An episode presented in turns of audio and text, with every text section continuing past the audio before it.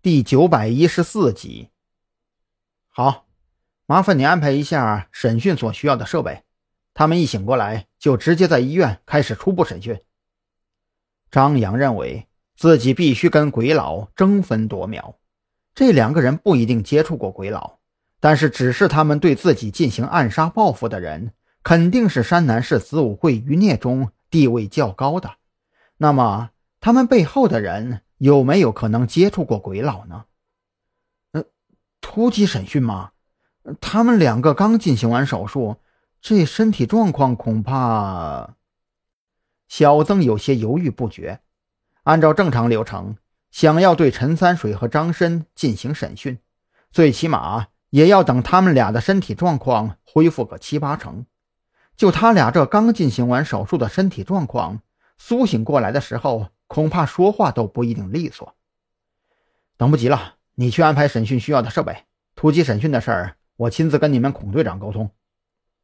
张扬如此说着，也就转身朝着外边走去。站在武警医院的吸烟区。张扬习惯性点了根烟，这才掏出手机拨出孔森的手机号码。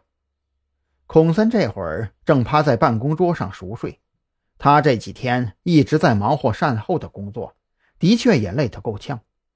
张扬之前的电话将孔森惊醒，安排完去接人的警员之后，孔森趴在办公桌上准备闭着眼歇歇，没成想这眼睛刚一闭上，就彻底睡死了过去。再次被电话铃声吵醒之后，孔森第一个念头就是挂断电话，然后换只胳膊垫着头重新睡下。可是当他迷迷糊糊的看到来电显示上是张扬的名字，当即一个机灵，坐直了身子。张扬，你那边现在什么情况啊？孔森的声音已经全无睡意，他知道自己只是累点罢了，而张扬现在的处境却是极度危险。情况一切良好，我需要对陈三水和张申啊，也就是刚才抓住那两个凶手进行突击审讯，相关手续你帮着处理一下。张扬开门见山，和孔森也算是老熟人了，没必要遮遮掩掩的。行，你想怎么做就去做吧，程序的事呢，我来安排。孔森暗自叹了口气，这个张扬啊，是什么都好。可就是工作起来比自己年轻那会儿还要拼。不过张扬啊，你自己的身体状况自己心里最清楚，千万不要强撑着，真到最后出了大问题，对谁都不好啊。张扬没有答话，只是嘿嘿一笑就挂断了电话。孔森的好意他心里非常清楚，但是他并不认为自己的身体真的出了状况。之前在江城市出的事儿。完全是因为自己不知不觉中着了道所导致。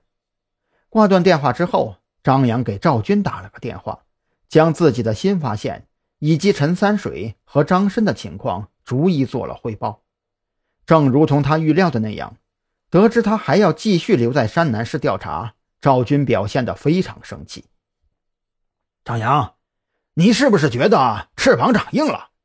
我吃过的盐比你吃过的米都多。